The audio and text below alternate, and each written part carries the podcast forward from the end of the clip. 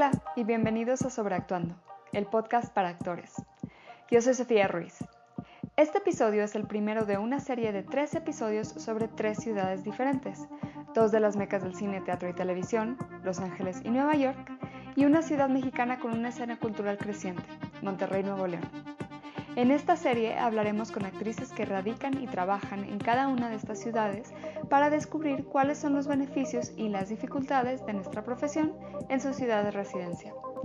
Hoy hablamos con Jocelyn Paulette Medina Mendoza, actriz originaria de Culiacán, quien después de pasar una temporada en la Ciudad de México, decidió regresar a Monterrey, ciudad en la que cursó su carrera, en donde le han surgido emocionantes oportunidades teatrales, entre ellas su participación en El Vaquero Galáctico y Aoki Gahara. Acompáñenos en el gym, en el carro o mientras toman un café. Espero lo disfruten. Estamos en un muy lindo restaurante, Hare Krishna, un restaurante vegetariano en el centro de la ciudad, en el barrio antiguo de Monterrey, Nuevo León, con Jocelyn, una actriz y cantante mexicana que radica en Monterrey. Ha participado en varias obras como El Vaquero Galáctico y Aokigahara en Monterrey y La Asamblea y Mind en la Ciudad de México. También estelarizó el exitoso cortometraje Leona, el cual se presentó en 51 festivales alrededor del mundo. Hola, Jocelyn. Hola, ¿qué tal, Sofi? ¿Cómo estás? Bien, muchas gracias. Gracias por acompañarnos. Aquí disculparán mi gripa. Gracias a ti. Pues mira, me gusta empezar platicando de cómo llegaste a la actuación, como cuál fue tu camino hacia la actuación desde fue desde niña o ya más grande, cuéntanos un poco de eso.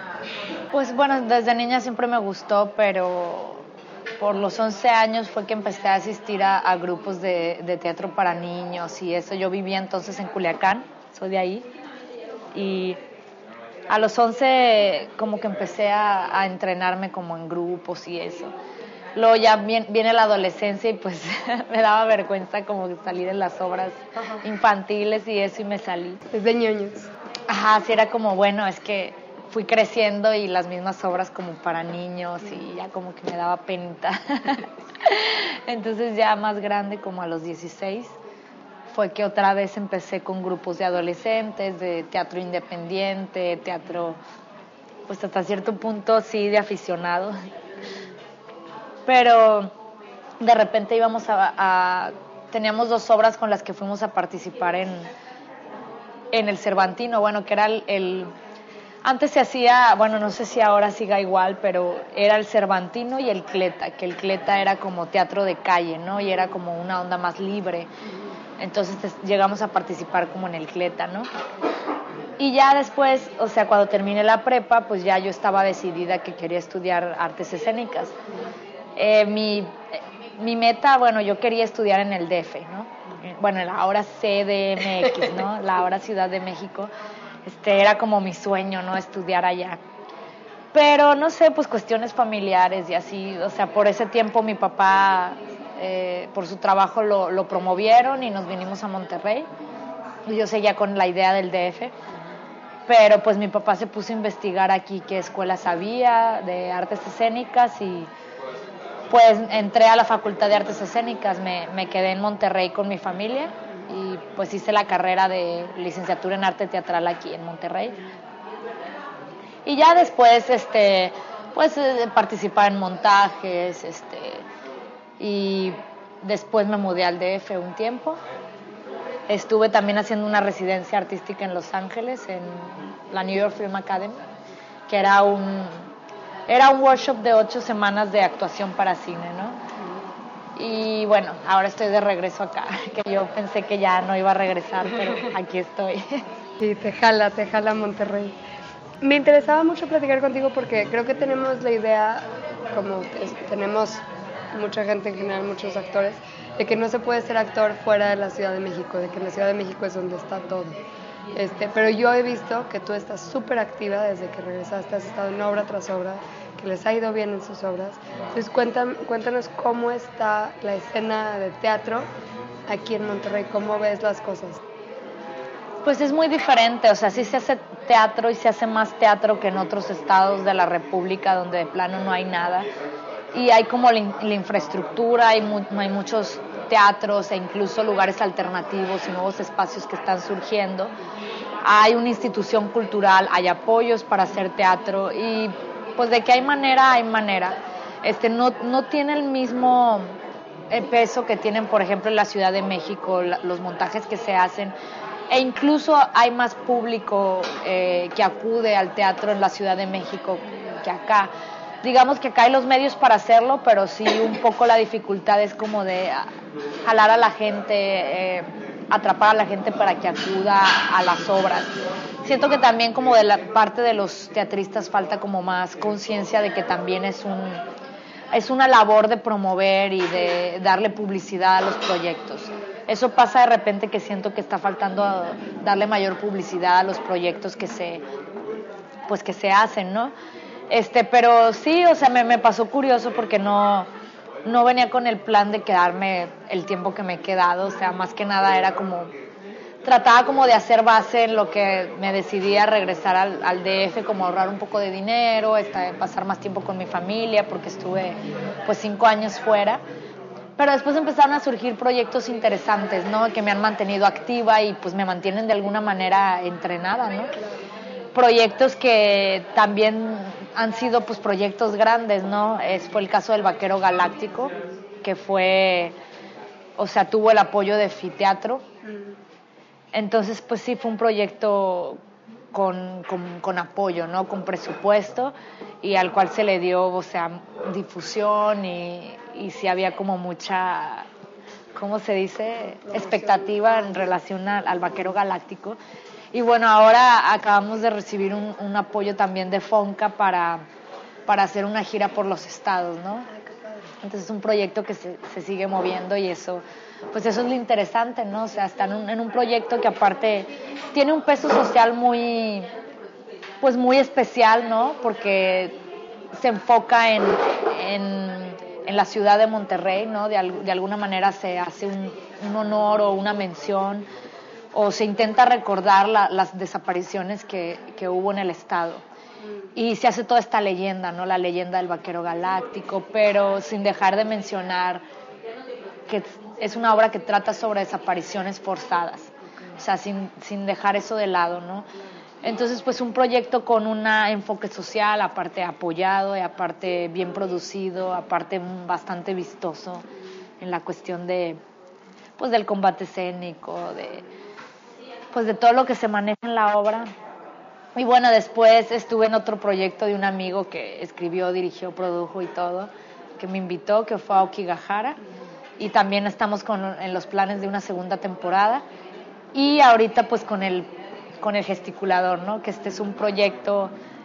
Esta iniciativa creo que inició el año pasado, que se montó el Sueño de una... No, se montó La Vida de Sueño, de Calderón de la Barca, porque la intención era hacer un, un montaje de gran formato cada año, ¿no?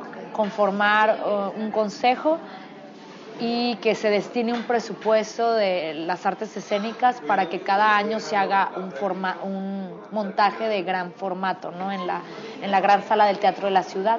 El año pasado fue Sueño, eh, La vida es sueño y este año el gesticulador y pues se abrieron audiciones y y todo este asunto para conformar el elenco y pues me quedé en el reparto, en el personaje de Julia, gracias. Y pues estrenamos ya en enero, 18 de enero. Y ahorita están en ensayos para, para el gesticulador. Sí, ahorita estamos en ensayos para el gesticulador porque ya se acerca el estreno. Y pues sí, han, han surgido, ido surgiendo cosas porque también, o sea, antes de irme yo a, a México, pues ya había estado trabajando con personas, entonces ya al momento que regresas, pues ya saben que estás aquí, te, claro. te tienen en mente para, para algo, ¿no? Y, y, es curioso, o sea, sí me pasó curioso que yo dije, bueno, voy a tener que volverme a activar y voy a batallar como para hacer acto de presencia como en, en el teatro regiomontano, porque pues hay muchas caras nuevas, muchos actores nuevos. Y no, flu, fluyó muy rápidamente, muy fácil no sé si entre las personas que ya me conocen o, estuve en el momento en que alguien dijo, ah, mira, ella puede funcionar, no sé, o, o en el caso del, de la audición, pues participé en la audición y me quedé, y justo vengo de, de, una, de otra audición de la Facultad de Artes Escénicas, que es donde yo estudié, porque también se pretende hacer esto mismo de estar eh, con montajes escénicos cada año o tener activo el espacio, que es un espacio muy grande y muy equipado, el de la Facultad de Artes Escénicas, mantener activos los espacios con producciones de la, de la facultad, de la universidad. Entonces justo se abrió recientemente la convocatoria para egresados, alumnos y maestros de la Facultad de Artes Escénicas para el montaje de Ricardo III. Qué padre. Entonces pues yo, yo sí, sí. y justo acabo de regresar de la audición. Mucha mierda. Ojalá sí, porque parece una propuesta muy interesante la que trae este director que, que va a dirigir ahora Ricardo III. Entonces, pues sí, o sea, luego te das cuenta que se van abriendo cosas ahí. ¿Cómo ves, eh, cómo les fue en cuanto a público con, por ejemplo, el Vaquero Galáctico o estas que han tenido más, pues más presupuesto y más promoción? Pues en el Vaquero Galáctico estuvo bastante bien la asistencia en, la primera temporada que tuvimos. Este, la segunda temporada no, no hubo tanta asistencia y es lo que siento que sucede, ¿no? Que hay que darle un poco de más. Hay que tomar en cuenta que sí hay que promover los trabajos, que no solamente es eh, la, la, cuestión artística y el presentarlo para las personas cercanas al teatro, sino que buscar que lleguen a otras personas. Sí Sí, que no solo sea amiga, amigos y familia, ¿no? Que amigos, familia y gente del gremio teatral, críticos de la escena regiomontana. Leona se produjo aquí en Monterrey, ¿verdad? El cortometraje. Leona se produjo y se grabó aquí. ¿Y cómo ves eh, es el, lado de cine aquí en Monterrey? Eso fue en el 2012, mm. Leona. Pues mira, yo no he tenido muchas cosas eh, respecto a cine, ¿no? Leona fue como también un, golpe de, suerte o no sé, o porque ya conocía al director y ya me había contemplado para este personaje y, resultó que salió muy bien. Pero sí, ahora que regresé no he visto mucho movimiento como de ese lado.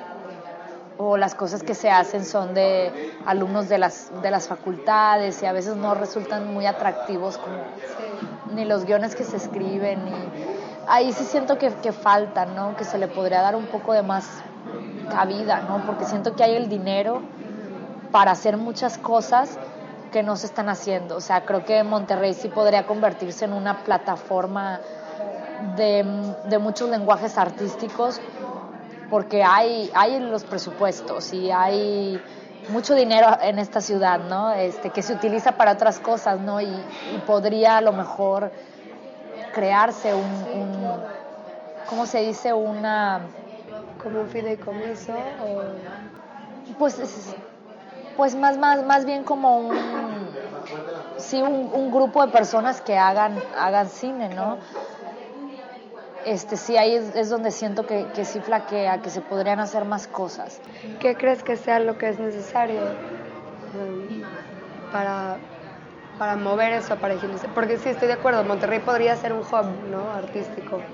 Pues que, siento que de repente es una ciudad muy enfocada en las cuestiones eh, empresariales, industriales, y todo lo que genera dinero, o sea, sí es una, una ciudad muy productiva, pero en otros terrenos.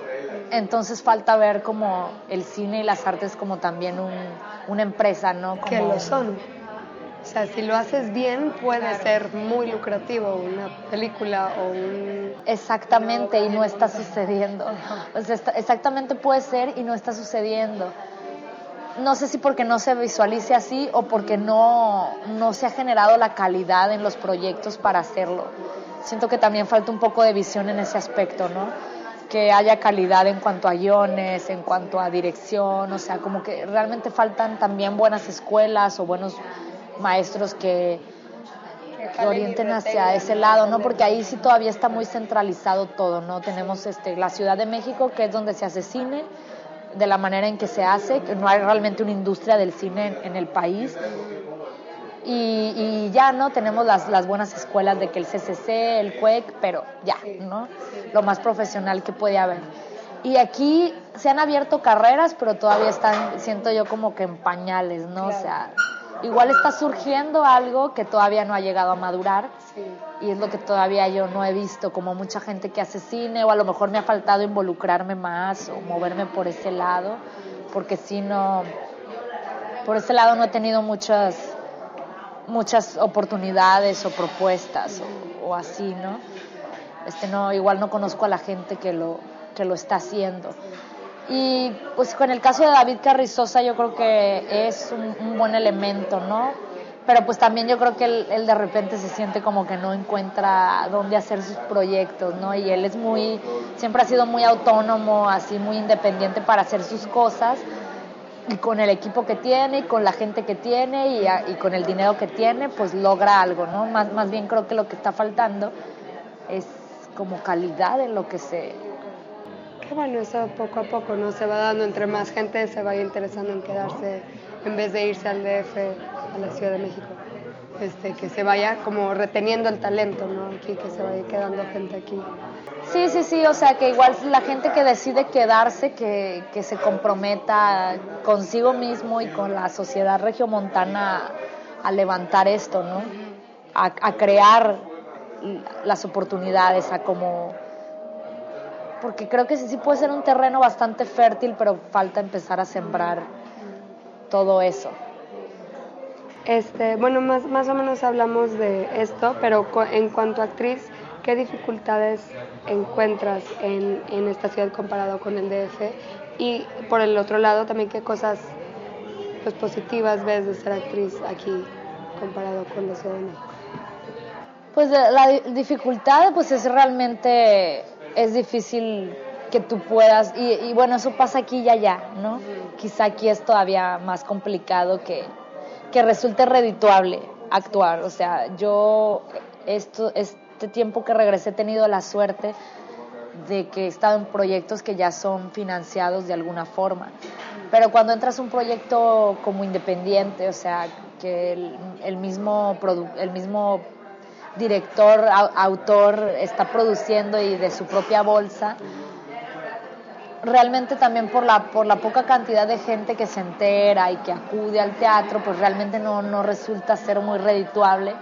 Entonces la desventaja pues sí radica en que a veces es más lo que tú inviertes en tiempo, en que si te transportas, que si buscas estacionamiento, en todo esto a veces inviertes más de lo que ganas o a veces te quedas igual o a veces logras ganar un poquito, pero eso puede desanimar un poco, ¿no? O sea, puede ser un poco como chino, o sea... Que eso, como dices, también pasa allá, ¿no? Las dos hemos estado en obras en la Ciudad de México que, pues igual y no, los hace uno por el amor al arte, pero no estás ganando dinero. Exacto, ser proyectos redituables. Y pues la ventaja, bueno, al menos en mi caso, que,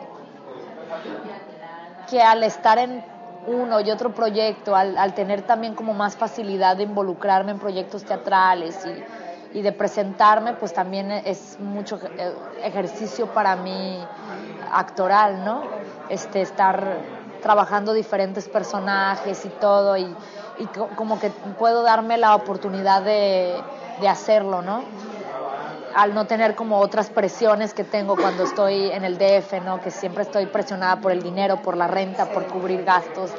Ahorita a lo mejor como tengo ahorita el apoyo de que estoy quedándome en casa de mis padres, no tengo tantas presiones económicas y puedo darme la oportunidad de, de, pues, de darle, explorar más mis personajes y no estar tan presionada por cuestiones de otro tipo y, también resulta pues para mí una especie de ejercicio. Sí.